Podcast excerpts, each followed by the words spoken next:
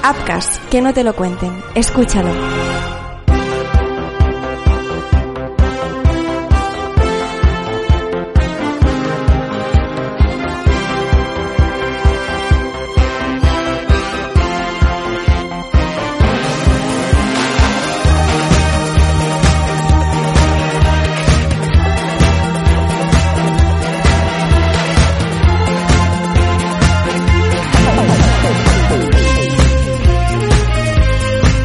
Tal? ¿Cómo estáis? Bienvenidos a Marvel Talks, capítulo 74 ya, el podcast donde hablamos de lo que nos gusta de Marvel, que es mucho, de lo que no nos gusta, que últimamente pues a lo mejor ya hay, hay cositas también, pero menos, menos, menos. Hay rumores, muchos, filtraciones, nuevos proyectos, series, pelis, cómics, juegos. Nos encuentras en appcast.com en las principales plataformas de podcasting, Spotify, Evox, Google Podcast, Apple Podcast, en Podimo también. Si quieres seguirnos en Twitter, arroba Marvel Talks ABB. Hoy hacemos este capítulo con Alex Sánchez de Universo Alex. Hoy vamos a hablar de las posibles novedades o no de la película Wakanda Forever, de lo que nos ha parecido así de entrada y rapidito el tráiler de la nueva serie de Marvel en Disney Plus Moon Knight con Oscar Isaac y Ethan Hawke, también de las fotos de Secret Invasions, fotos del rodaje de esta serie, aún queda mucho para que llegue, de lo que está pasando con Doctor Strange en el multiverso de la locura, de si la película está acabada, no está acabada, si ya está lista, si hay que arreglarla de arriba abajo o no, o todo lo contrario, y de dos temas que no son exactamente de Marvel. Uno, Star Wars y el libro de Boba Fett con super capitulazo esta semana sorpresa, ya contaremos luego eh, lo que ha pasado, y nuestra valoración sobre una serie que nos está gustando mucho y que no es de Marvel, ni es de Disney Plus, ni nada, es de DC y de HBO, Peacemaker. Todo esto y más en el capítulo de hoy de Marvel Talks.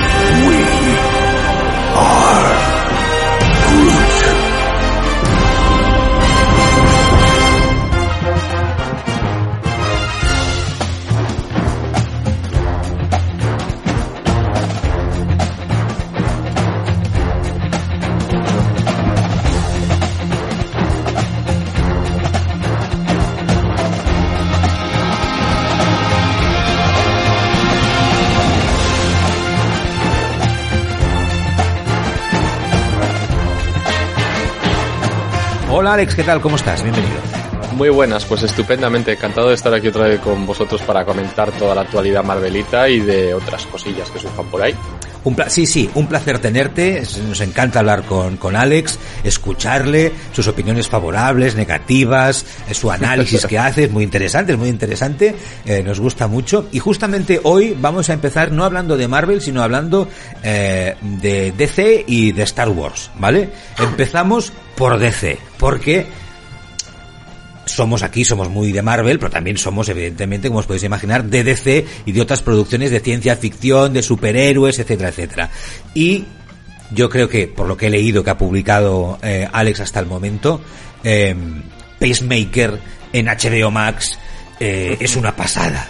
Eh, está, está muy bien, desde el principio hasta el final de todos los capítulos, ¿no?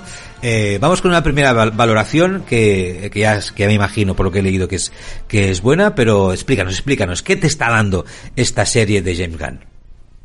Pues la verdad es que, mira, yo parto del, voy a partir del hecho de que eh, me gusta mucho lo que ha hecho James Gunn en los últimos años eh, con Guardianes de la Galaxia, eh, con las dos películas de los Guardianes, porque demuestra que conoce mucho del mundo de los cómics, que es muy fan, que sabe tratar a varios grupos de personajes y hacerlo bien, y además eh, mete otros elementos muy interesantes como ese elemento nostalgia, elemento musical y tal que funciona muy bien con este tipo de superhéroes. Luego ya llegó la película del Escuadrón Suicida, que a mí me parece una de las mejores pelis de superhéroes de los últimos años, aunque es verdad que hay mucha división de opiniones, pero en este caso, por ejemplo, la crítica está bastante a favor y, y, y, yo considero que es una peli que, que, que, merece mucho la pena. Y con Peacemaker, con El Pacificador, lo que nos hemos encontrado es una extensión de esa película, pero eh, digamos como si hubiese cogido lo que no le gustaba o lo que, o lo que mejoraría y lo hubiese hecho. Así que eh, me parece un producto que hasta ahora es prácticamente redondo, con un desarrollo de personajes cojonudo, con, con una historia cojonuda y con un tono eh, perfecto que combina el humor con la acción, con la intriga, el misterio y todo el tema superheroico, eh, todo en su justa medida. y, nos da pues de lo mejor que se ha hecho de superhéroes en televisión, sin duda. Sí, de hecho, yo te diría, justamente cuando te escuchaba, que a lo mejor del tema superheroico es lo menos. Quiero decir, es, no, no, que no, no, no, lo digo como una crítica, ¿eh? sino que es curioso como todas estas piezas, al final, para algunos, igual hay gente que no le gusta, ¿no? Pero para algunos eh, nos entretienen mucho, ¿no? Está muy bien, te hacen disfrutar delante del, del televisor, o, ahora ya podemos decir las tablets, los teléfonos móviles, ¿eh? porque ya lo vemos las series en el lavabo, eh, pero te hace disfrutar muchísimo y sí que, sí que es verdad que hay acción, ¿no? Que hay violencia, ¿verdad? Que hay este componente superheroico cutre, ¿no? Porque sería la, la, la, la, versión, ¿no? Eh, un poco mala de los superhéroes, de los antihéroes. Pero es toda la combinación de estas cosas, ¿no? De los personajes, de la relación, de cómo es, de cómo está eh, dibujado cada uno de ellos, ¿no? Eh, de la interpretación que hacen, de la historia que nos están contando. Después, y resulta que son superhéroes, ¿no? Porque a lo mejor, si, si no fueran superhéroes, más o menos, ¿no? Si no fueran con un casco y tal y cual, a lo mejor, pues compraríamos la serie igualmente un poquito, ¿no? ¿no? sé qué te parece. Sí, no, no, estoy totalmente de acuerdo. De hecho, eh, más que superhéroes, quizás deberíamos decir personajes sacados de los cómics, porque eh, es verdad que, que, en este sentido James Gunn, aparte que lo ha, lo ha hecho eh, en todas sus películas, eh, es, es, un tío que se nota que conoce mucho el mundo del cómic y que aparte que es un nostálgico. No solo lo demuestra con la música que, que, que mete en, en, las películas o en las series de los 70, 80, sino también en las etapas y en las versiones de los personajes que decide utilizar. Por ejemplo, en este caso de, del Pacificador y del Escuadrón Suicida, pues ha tirado por, por versiones de los, y etapas de los cómics de los años 80. Eh, y esto se nota. Y es verdad que, por ejemplo, Guardianes de la Galaxia, eh, hay que meter ahí todo el factor cósmico y todo el, hecho de que esté súper mega conectado con el universo cinematográfico de Marvel, pero es una película que de superhéroes tiene poco. O sea, eh, sus protagonistas prácticamente no tienen poderes. O sea, en realidad es una space opera eh, en toda regla. Y con el Escuadrón Suicida, pues un poco igual. Es verdad que hay alguno que es, tiene, es un aspecto humanoide, es una rata o la comadreja o lo que sea, pero en cuanto a poderes, lo que se dice poderes, el grupo principal de superhéroes no tiene poderes como tal o son poderes muy raros. Y, y esto es un poco muy, lo... Muy mierder, ¿eh? Sobre todo en la primera escena de la película. Efectivamente. ¿Cómo se llama ese que se separa los brazos y van los brazos pegando? Ya, sí, no recuerdo el nombre, pero, es, pero, pero es muy bueno. Y son personajes secundarios eh, con poderes raros o sin poderes, que, que, es algo que le gusta eh, usar a James Gunn, porque él en realidad lo que se va a centrar es en la personalidad, en el desarrollo del personaje y en el trasfondo, más que en los poderes. Y Peacemaker es así, es una película en realidad de espías que resulta que utiliza personajes de DC Comics que hace eh, para los fans de los cómics guiños y referencias a, a los grandes como a Aquaman o a Superman o a Batman, pero que en realidad poderes, poderes como tal vemos muy poquito o nada. Y eso está bien también viendo el último capítulo, eh, tuve o hice la siguiente reflexión. La evolución que me parecía que tenía de lo que yo recordaba el personaje protagonista, ¿no? El de escena, el Peacemaker, respecto a lo que se vio en Escuadrón Suicida, que no digo que sea un personaje distinto, está claro que es el mismo personaje, que es una evolución, que lo recoge después de cómo acaba la película, eso está claro, pero no sé por qué me da la sensación que no es exactamente el mismo personaje. Lo que me transmitía en Escuadrón Suicida, Peacemaker era como mucho más violento, mucho más certero en sus tiros, ¿no? O mucho más obsesionado con su objetivo de la paz. Aquí todo esto está, no digo que no esté, pero lo veo más, no sé si decir, más cómico, ¿no? Lo veo más, más, eh, no sé, más cutre al personaje, ¿no? Que más, más, más en, más en el barro.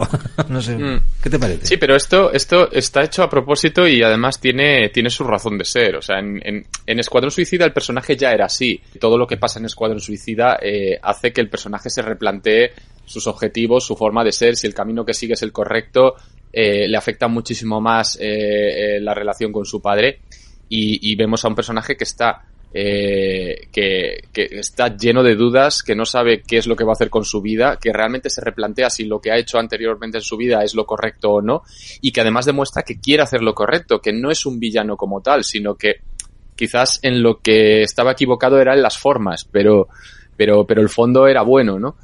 Y, esto choca con todo su mundo, todo su mundo se cambia, se viene abajo y esto es un, por, eso el cambio de, ese tipo de perfil de personaje, ¿no? Porque está buscando, digamos, ahora eh, su camino.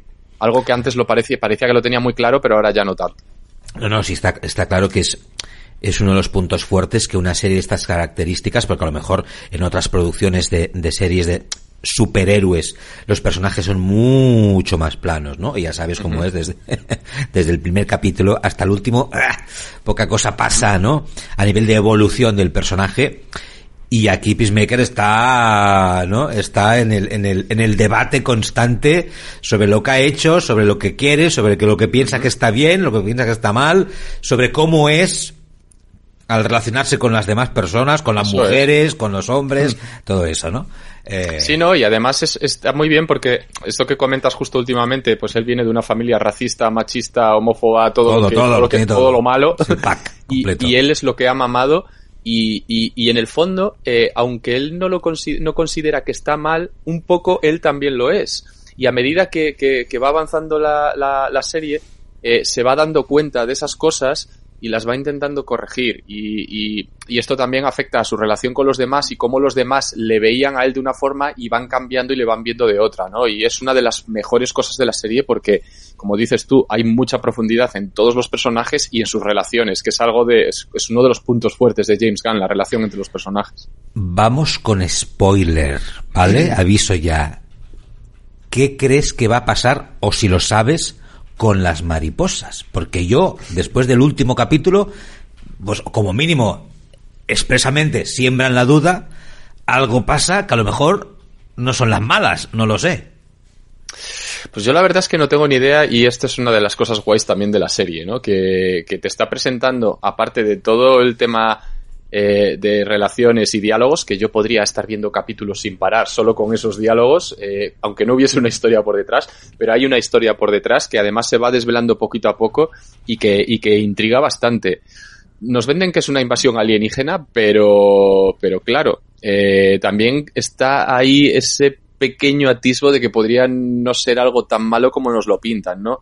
Y sobre todo, viendo que al final eh, el propio equipo contratado para acabar con esas mariposas, pues está ahí un poco, hay ahí un, asuntos turbios también, que, que, la verdad es que a mí, a mí me tiene bastante intrigado y, me gusta que esto suceda así, porque últimamente, en los tiempos que corren, es bastante complicado eh, que, que, estés ahí un poco con la incertidumbre de qué va a pasar. Hmm.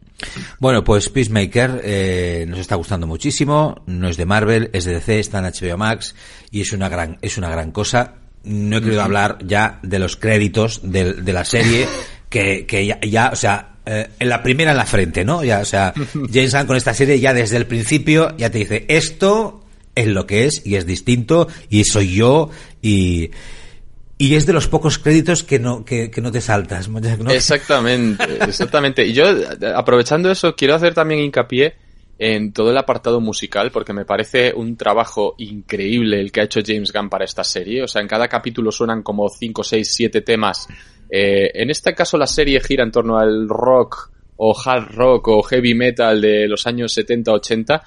Y, y la verdad es que me parece un trabajazo el tener que haber buscado todas esas canciones, esos grupos, esas músicas, la mayoría desconocidos y que encajan súper bien en la trama, en la serie y que además tienen incluso incidencia en la historia, ¿no? Porque el propio protagonista es fan de este tipo de música, le vemos bailando o, viviendo ciertos momentos acompañado de esa música, hay diálogos en los que se habla de ciertos grupos o ciertas bandas, eh, está perfectamente integrado todo y, y la verdad es que si además de escribir un guion y tener que dirigir, tienes que hacer todo ese trabajo de investigación musical para ver qué encaja, qué grupos son, conocerlos, de dónde vienen, tal y cual, pues me parece brutal.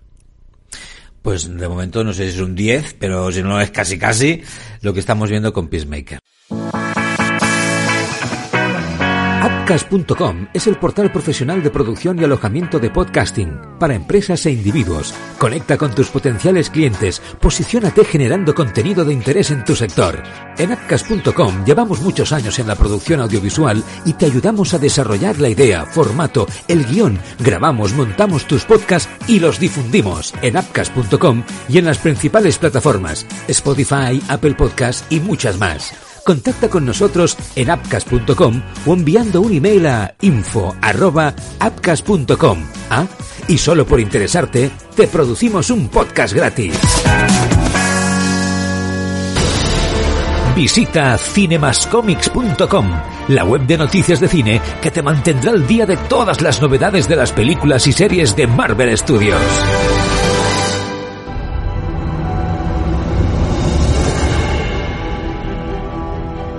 Regresamos a, a, nuestro patio habitual, que no, que es Marvel, es Disney Plus, y a una serie que no es de Marvel, pero que está en Disney Plus, un poco la misma casa, en Star Wars, el libro de Boba Fett. Y lo saco a colación justamente porque he visto tus críticas y tus comentarios, ¿no? Respecto a la serie. Digo, bueno, pues venga, vamos, vamos a hablar. Sin llegar al capítulo, al último capítulo que hemos visto. Porque esto yo creo que es un walls apart un poquito, ¿no? De lo que teníamos hasta el momento, como mínimo, a nivel de trama y de personajes y tal, ¿vale? O sea, antes de llegar a este último capítulo, eh, ¿Es para, o sea, para echar a la basura la serie o, o, qué, o qué, piensas? a ver, eh, no tanto como eso, ¿no? Es verdad que con un producto, un producto de, de, este tipo de franquicias siempre después hay opiniones eh, muy divisivas, ¿no? De unos opinan que bien, otros opinan que mal. Yo, eh, es verdad que cuando das una respuesta negativa, mucha gente interpreta que en realidad estás criticando y, y, y lo estás tirando a la basura. Pero yo lo que quiero transmitir es que eh, me parece que no está a la altura de lo que yo esperaba o de lo que muchos fans de Star Wars esperaban. Eh, veníamos ¿En muy general mal o en relación a, a, a, al no, Mandaloriano? Yo creo, yo creo que en general, en general, porque es verdad que en relación al Mandaloriano veníamos muy mal acostumbrados de una pedazo de serie que nos da todo lo que queremos y más y aquí nos hemos encontrado con un producto que para mí no está a la altura del Mandalorian, ¿vale? Pero eh, añadido a eso tenemos, eh, yo personalmente hablo por mí, pero me consta que hay más gente que opina igual, pero bueno, yo hablo por mí. Eh, yo, para empezar, eh, me han dado un producto de Boba Fett que no es el que yo esperaba. Eh, es decir, yo esperaba eh, conocer detalles sobre la vida de Boba Fett, nos han presentado un producto de cómo nos explican eh, por qué no murió y cómo no murió, y nos empiezan a contar a partir de ahí. No conocemos nada de su pasado, que yo son cosas que tenía en mi cabeza que pensé que iba, que iba a ver, ¿no? Ahí te has hecho las trampas tú. Exacto. Aquí esto me he hecho yo la trampa. Pero luego me he encontrado con una serie que para mí a nivel narrativo es un poco confusa. Eh, me parece que eh, a nivel interpretativo tampoco se puede rascar mucho porque el pobre Temora Morrison, pues como actor, pues es bastante limitado. Y luego me parece que el personaje lo han desvirtuado bastante, eh, incluso comparando con lo que habíamos visto en, en The Mandalorian. ¿no? Eh, a mí toda esa decisión de querer que se, de querer ser un, como dice él, un, un líder justo y, y respetado, eh, no me encaja con la idea que yo tenía de Boba Fett, con lo que yo esperaba ver de Boba Fett, y además no me encaja con cómo se desarrolla la serie. ¿no? Me da que es como que la serie tiene un ritmo mucho más lento, más pausado eh, de lo que cabría esperar de un cazarrecompensas asesino. Y además, eh, yo creo que se centran demasiado en puntos que, que, que, que, para mi gusto, pues que tampoco hacía falta retrasar, o sea, eh, retratar, ¿no? Creo que es una serie muy dedicada a rellenar huecos de una manera muy precisa cuando son cosas que tampoco hace falta contar. Eh, incluso se retratan a la hora de, representar momentos que ya en Mandalorian habíamos visto eh, un poco por encima y me parece una pérdida de metraje, ¿no? El meternos cosas que en realidad pues que tampoco aportan demasiado a la trama. Y luego en general pues también eh, eh, echo de menos el que dejen tranquilas algunas cosas de la, de la trilogía original o de, o de productos anteriores mm. eh, y que ahora pues yo que sé, temas de con el Rancor, el Sarlacc, los Tusk, no sé qué, que ahora los, nos cambian la visión que tenemos de ellos. Eh, he visto por ahí muchas quejas también de, de, de gente que dice que eh, los suavizan o, o, los, o los, digamos, los vuelven como más amigables a todos estos seres y estas criaturas. A mí eso ya me da un poco igual. Pero, pero sí que es verdad que de repente que una serie venga a cambiarte todos los conceptos que tienes de, de antes, de, de, algunas razas o criaturas o personajes, pues es algo pero, que, que, suena purista, pero yeah. no me acaba de convencer. Pero yo no sé si estoy del todo de acuerdo con eso, porque sí que estoy de acuerdo en general que hasta el momento lo que me ha dado la serie no es lo que me había dado del Mandaloriano, eso está claro. eso es seguro. El personaje, por la interpretación, por no lo sé. Sí que es verdad que a lo mejor sí que me está dando como fan otras cosas. o sea, me, me vuelve, ¿no? A, unos escenarios que ya conozco, que conozco muy bien, ¿no? Donde han pasado muchas cosas, que son icónicos. Otra cosa a lo mejor es si eh, eh, recuperando estos lugares, estos sitios y estos personajes, lo que me propone es suficientemente potente o interesante, ¿no? Eh, eh, al recuperarlo, ¿no? O se queda a medias. Eso a lo mejor sí que lo podíamos discutir. Pero bueno, eso a mí ya me ha gustado. El por ejemplo, con el tema del, ¿cómo se llama? Del el, el, el Ranco, Ranco, el... Rancor, el... Rancor, vale. Que esto hasta algunos hemos luchado contra ellos en algunos juegos de Star Wars de, hace tiempo que salían por ahí. Em, no lo sé, claro, yo, por ejemplo, a mí no me ha desencajado mucho lo que he visto con lo que yo recuerdo, por ejemplo, del retorno del Jedi, donde ya veíamos que había un, ¿no? un, un un entrenador que tenía como una relación como si fuera un, un perrito no con el con el con el monstruo. Eso lo, he vuelto a ver aquí no y como me explican un poquito también es que esto funciona así el rollo de que si, si te ve pues ya te va no como como humano ya te tomará cariño y, y será bueno estas cosas. A mí no me han yo creo que siguen un poco es la explicación que ellos acaban dando la evolución que dan a cosas que han dejado en el pasado no en, en la saga Ahora, sí que es verdad, estoy de acuerdo contigo, en que es un poco confusa la explicación hasta el momento de la trama, ¿no? Del pasado, los flashbacks, el, ¿no? El, lo que él recuerda cuando se está recuperando. Eso no lo acabo de entender, lo de la máquina esa tipo Michael Jackson para recuperarse, no acabo de entender bien bien de dónde sale, porque, porque él se supone que en el pasado, ¿no? Cuando lo salvan, ¿no? Y un poco, él pues se supone que aprende a luchar de una forma distinta o comportarse de una forma distinta, a entender a lo mejor la vida de una forma distinta. Entiendo que eso viene de ahí, ¿no? De la relación eh, con la tribu que lo salva. Em, pero ahí no hay ninguna máquina de rayos suba que, te ponga las cosas en su sitio. Y ahora cada dos por tres está ahí. No, sé, igual me perdió algo. No sé qué ha pasado con eso, con ese elemento que es el que utilizan para no llevarnos al, pasado. Entonces eso ahí entiendo que despista. A mí me ha despistado viendo la serie. No era, a ver, ahora se van, estos son los mismos que mataron en el pasado a la tribu esta y ahora están por aquí, ¿no? Porque hay como unos.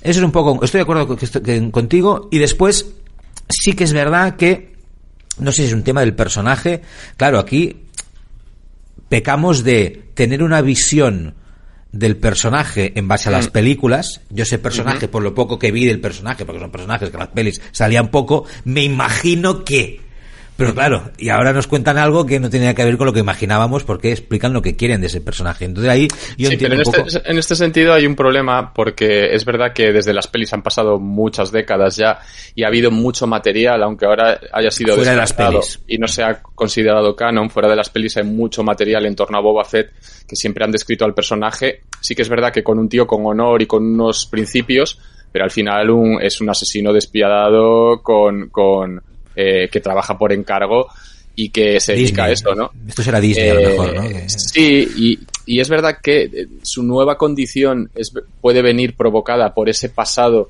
eh, y por cómo ha vivido con los Tusken, pero por otro lado ves que durante todo ese proceso de los flashbacks eh, sigue siendo un tío que, oye, si llegado el momento hay que ser despiadado, se es, y luego en Mandalorian en la temporada 2 lo vemos así.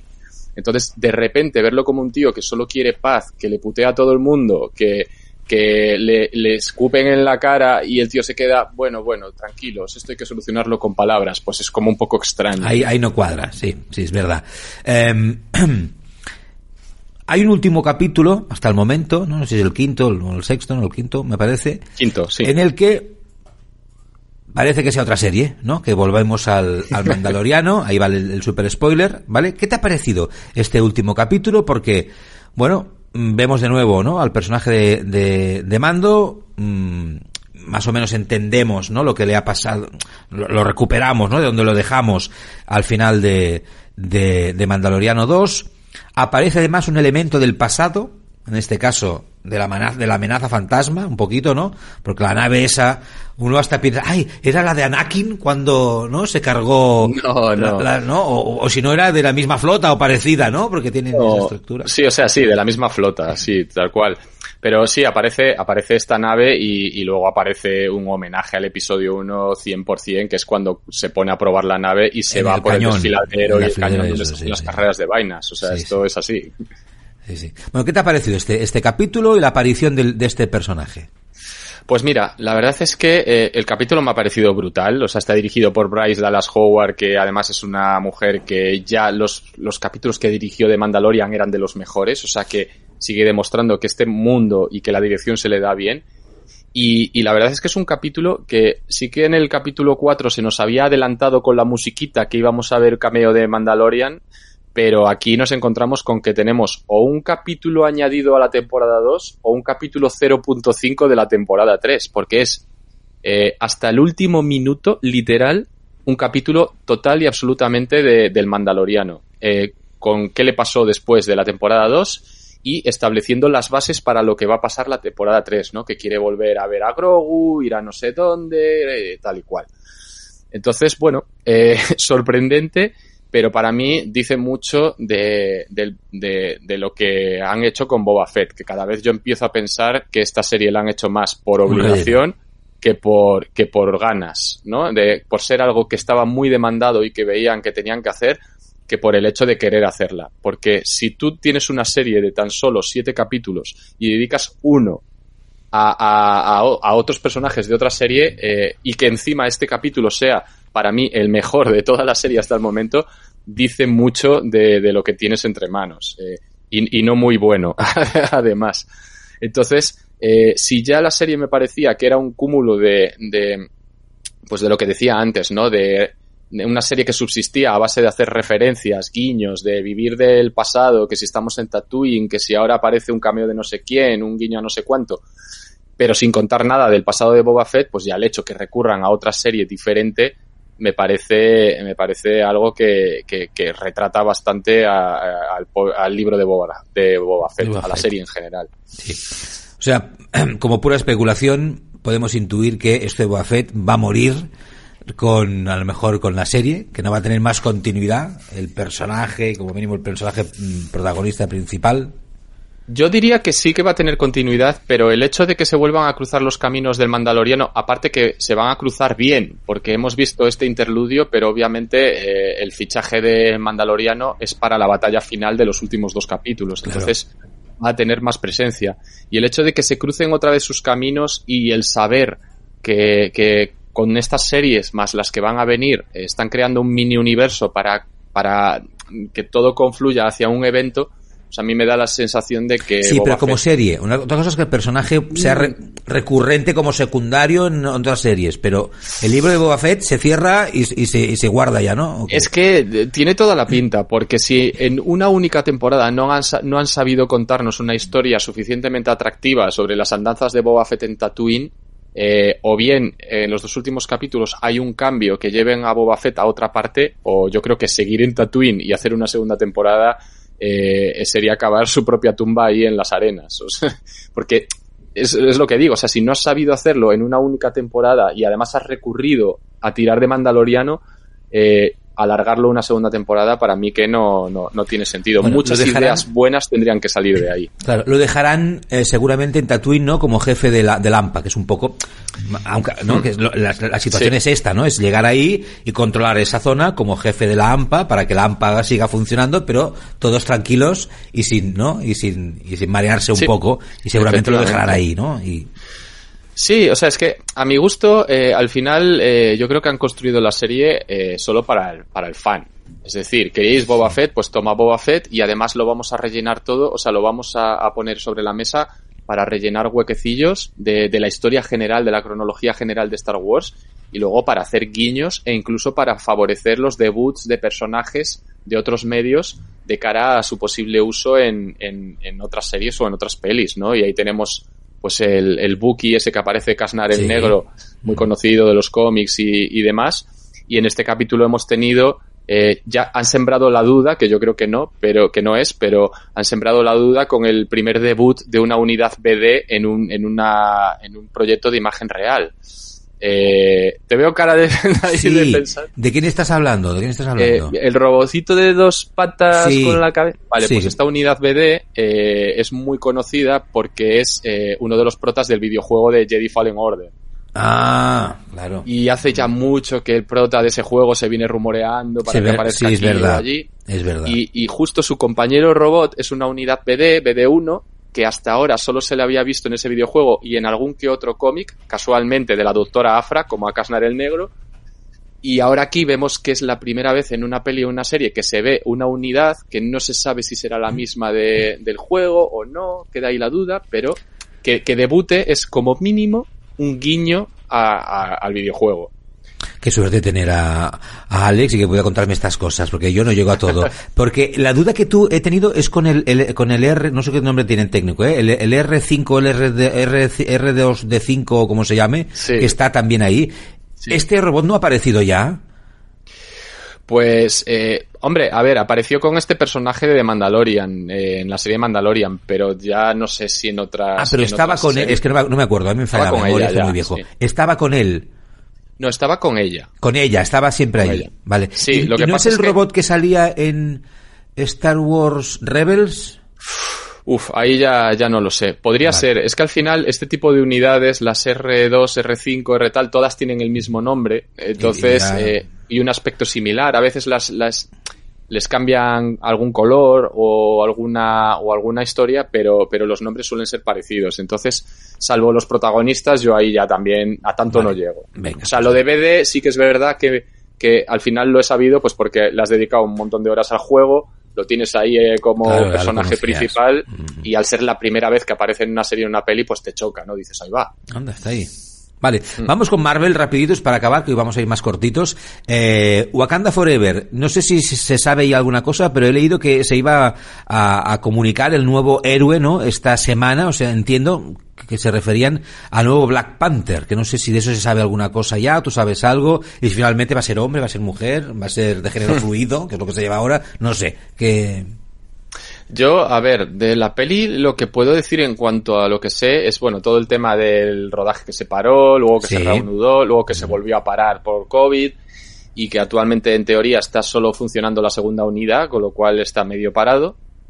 Pero a partir de ahí, eh, la verdad es que no hay ninguna noticia más. Sí que es verdad que eh, en los cómics están tirando por presentar a héroes nuevos eh, de lo que es Wakanda en general, eh, no sé si como simplemente por introducir personajes como está ocurriendo continuamente en los cómics o con guiños a lo que serán las pelis, pero, pero por el momento yo creo que eh, basándonos un poco en la información que hay y de dónde viene, poquitas pistas de quién podría ser el nuevo Pantera Negra o no. O sea, un poco lo de siempre, ¿no? Que si Shuri por un lado, que si Mbaku por otro. Lo que ya teníamos. Pero, exactamente. Uh -huh. Luego al final te encuentras con que pues que a Shuri a lo mejor no, porque los problemas que tiene toda la, la actriz con el tema vacunas y estas cosas sí. y que no le quieran dar cancha. El otro que si es un actor con poco carisma, etcétera, etcétera. Entonces al final pues sigue la duda. Vale. Lo que no, no, nos ha generado dudas, sino yo que entiendo con muchas ganas de ver la serie es el tráiler de Moon Knight, ¿no? Con uh -huh. eh, viendo ya más, un poquito, un poquito, ¿no? Más allá de esas fotos que se habían filtrado ya hace unos meses de del personaje.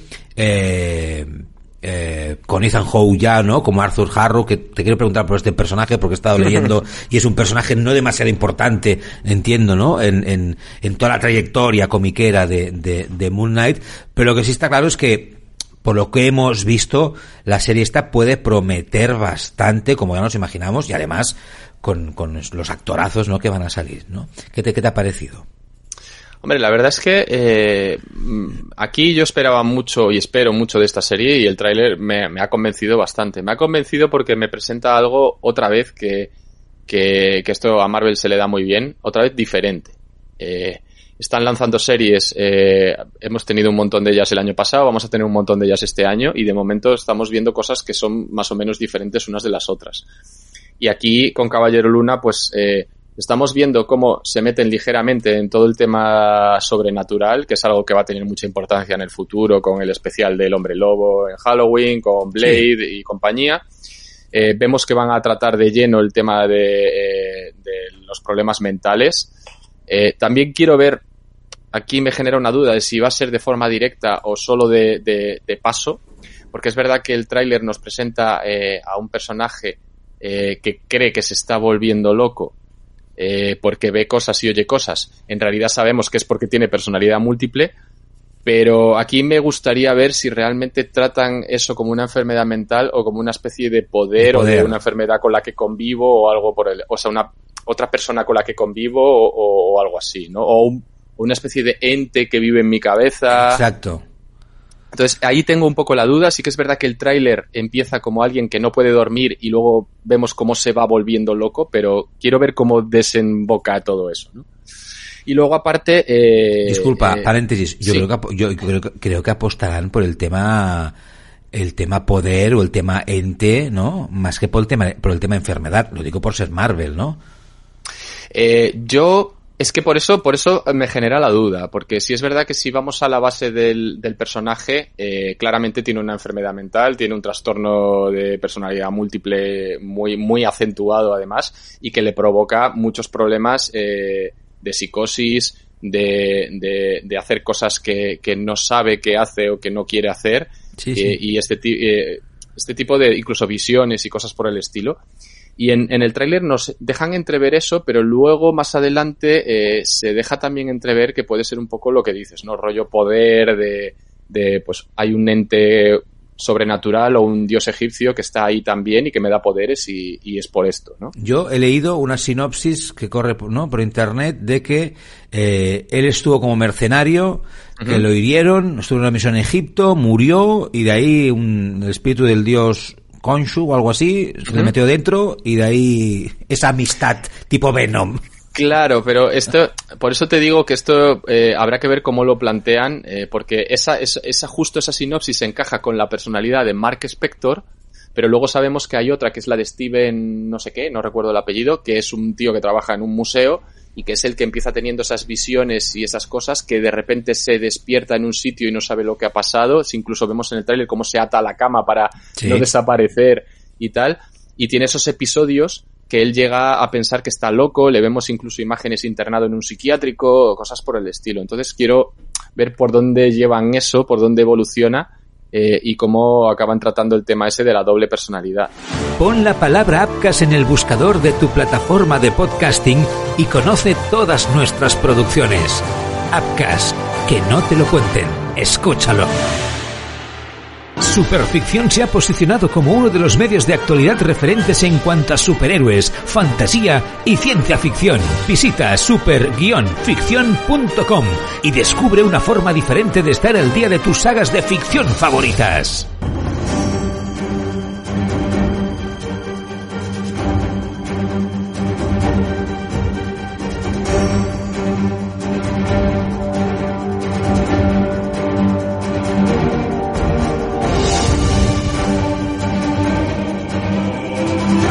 Para ir muy rápidos ya para acabar, eh, hemos visto recientemente ya imágenes de, del set de rodaje de Secret Invasion, ¿no? Ahora irán llegando cositas a, cuenta gotas. Se ha publicado mucho, pero más allá de esto, algún comentario, porque me han parecido fotos de lo más normales. Eh, Samuel Jackson con barba, oh, qué gran cosa, con gorro. Pues bueno, pues. Sí, la verdad es que eh, a mí me ha sorprendido muchísimo todo el revuelo que se ha levantado, porque ha sido un revuelo brutal de, con esta serie eh, conforme a las filtraciones que ha habido del rodaje, porque es verdad que se han rodado, se han filtrado imágenes de Emilia Clark, de, de, la actriz que hace de Maria Hill, que ahora no recuerdo el nombre, de, de, Samuel L. Jackson y demás, pero es verdad que han sido fotos o bien normales de ellos eh, rodando o incluso de ellos eh, en los descansos de los rodajes que no están ni caracterizados, con lo cual eh, ni aportan nada sobre la serie, ni aportan nada, ni desvelan nada sobre sus personajes, eh, más concretamente Emilia Clark, que todavía no sabemos a quién interpreta, y sin embargo, pues ha despertado un, revuelo eh, brutal. Y, ya te digo, no entiendo mucho por qué, porque las imágenes no aportan nada ni revelan nada. algo mucho más importante. Después de haber visto el tráiler ya de Doctor Strange en el multiverso de la locura, hemos leído recientemente que Sam Raimi le está dando vueltas a la peli, ¿no? O sea, que está, se ha metido, me entiendo, hasta en algún sitio he leído, eh, no sé si en tu página o en otra, ¿eh? ya, ya no lo sé, dónde leo las cosas, insisto, que ya tal. Eh, que hasta él mismo no sabía si la peli ya estaba acabada de rodar, ¿no? O sea, no sé si todavía faltan algunas cosas a nivel de fotografía, si le están dando vueltas al montaje de, de la película. Esas informaciones yo creo que nunca son buenas. Entonces, no sé qué te parece si sabes algo. No, a ver, yo las declaraciones hay que leerlas en, el contexto y, tiene su explicación, ¿no? Aquí, y de hecho, al revés, o sea, dejos de ser malas, eh, son muy buenas. Eh, vale, vale. ¿Por qué? Pues porque Sam Raimi lo que está diciendo es que Marvel le está dando la opción de hacer reshots, que es algo que ya sabemos que es muy habitual. Sí. Es, o sea, lleva 20 años siendo habitual, o sea, 10, 20 años, no, 12, 13 años siendo habitual y aún así, cada vez que hay unos reshots, la gente y los insiders y las páginas sacan, no, vuelve al rodaje, eso es que la peli está mal, es que hay que corregir muchas cosas. No, a ver, llevan 15 años en veintitantas pelis haciendo lo mismo siempre. Dejan una parte del presupuesto específica solo para eso. Lo cual es genial, porque así, después de las proyecciones de prueba y de, y de hacer un, un primer montaje, ves qué funciona y qué no funciona y así puedes cambiar cositas. Pues lo que ha dicho San Raimi es que él no sabe si la peli ya está terminada porque han hecho reshots, van a hacer ahora el nuevo montaje y que gracias a Marvel puede hacer ese montaje, ver si todavía hay cosas que no funcionan y volver a rodar alguna otra pequeña cosita y tal para seguir cambiando cosas y que la peli sea lo mejor eh, que se pueda. Entonces va un poco por ahí pero la gente ya sabemos cómo es, se lleva las manos a la cabeza, no, esto es que la peli es una mierda, es que la han cagado. Estampida, tsunami y todos salimos corriendo a la calle y se acaba el mundo, es verdad. Para acabar y muy rápido, porque hoy tenemos menos tiempo, eh, a partir de la publicación del posible final alternativo que había para Eternals, eh, no es para abrir el gran debate, solo para saber tu opinión así rapidito, ¿eh? ¿Thanos lo sabía? Esa es la pregunta, ¿no? Después de lo que vimos en Eternal, sabiendo que Thanos podía ser un, eterno y tal y cual, y su hermano y todo eso, y lo que hizo, ¿Thanos sabía lo de los celestiales o no lo sabía? Pues mm, yo diría que todo parece apuntar a que no. Y de hecho, me ha parecido leer por ahí en alguna ocasión a alguno de los guionistas de la peli diciendo que no, y que de hecho lo de hermano de Eros era un poco, digamos, como adoptivo, ¿no? Entonces, eh, para mí, la sensación es que ni Thanos es un eterno, ni Thanos sabía lo de los eternos, ni los celestiales, ni... Bueno, igual lo de los celestiales puede que sí, porque al final eh, quizás no personalmente haya conocido alguno alguna vez, pero sí como, como leyenda o como conocimiento o como tal a nivel galáctico, pues puede que si supiera de su... Bueno, de hecho lo tiene que saber seguro porque eh, sabemos que en Guardianes de la Galaxia eh, Sapiencial es una cabeza de un celestial, o sea que la existencia de los celestiales la sabe. Pero todo este tema de los eternos y tal, pues igual, igual, o no lo conocía, o si lo conocía, pues le daba un poco igual, y yo creo que él no era un eterno ni, nada por el estilo. Esa es la sensación que me da, ¿eh? Por lo que sabemos. Ben Affleck y Henry Cavill tendrían que llegar a Marvel y si es así, ¿para hacer qué? Según tú. Hombre, a ver, eh, yo creo que todo actor bueno eh, o todo actor conocido que le pueda dar un empujoncito a, las pelis de Marvel viene bien. Y no te rías porque ya sé por dónde vas. No, porque has dicho, has dicho, primero has dicho, todo actor bueno, después has corregido, conocido. Sí, sí, bueno, porque, eh, a ver, Ben Affleck todo el mundo sabemos que tiene sus cosas muy buenas, porque tiene películas muy buenas como actor, pero también tiene películas muy malas como actor, y tiene sus, sus seguidores y sus detractores. Y Henry Cavill, yo a mí que me perdonen, pero como actor me parece un tío bastante limitado. Super majo, super guay el tío, pero como actor me parece limitado. Entonces, por ahí va la puntualización. Pero el caso es que yo creo que gente como ellos, pues eh, siempre son bienvenidas para darle un empujoncito y darle un poco de caché a las pelis de Marvel. Eh, me parece, sobre todo lo de Henry Cavill, me parece una apuesta segura decir que va a acabar en Marvel. O sea, yo creo que tarde o temprano este señor, eh, por su por sus gustos y por su caché y por cómo está relacionado con papeles, de rollito friki, pues en algún momento va a tener que fichar. y personajes que encajen con él, pues hay muchos. O sea, podemos hablar del Vigía, podemos hablar de Hércules, podemos hablar de cualquier tío moreno cachas que haya en Marvel, que hay mil, pues encaja con cualquiera. Lo de Ben Affleck ya es más complicado. Yo sí que se ha dicho mucho de cameo en, en Doctor Strange eh, repitiendo como Matt Murdock, pero bueno, esto yo creo que es un poco más por la coña que por otra cosa. Uy, pues espérate, ¿eh? porque ya habiendo visto lo que hemos visto en Spider Ya, ya, o sea, ahora no puedes decir que Sí. no a nada por si acaso, pero, pero hombre, lo veo, lo veo, lo veo difícil. Como hoy no tengo más tiempo, no hablo la ventana a Spider-Man y el futuro con todo lo que se va filtrando, de lo que dice uno, lo que dice el otro, del Tobey Maguire, del otro, esto. Garfield, porque esto es el acabose del empezose. Para, para día hablar de esto. Rumores de Spider-Man, yo creo que hace falta un programa entero. Entero, entero, entero. Bueno, Alex Sánchez de Universo, Alex, muchas gracias como siempre. Nada, gracias a ti, eh, un placer, de verdad. Hasta la próxima, adiós. Chao. Adiós a todos, hasta el próximo capítulo.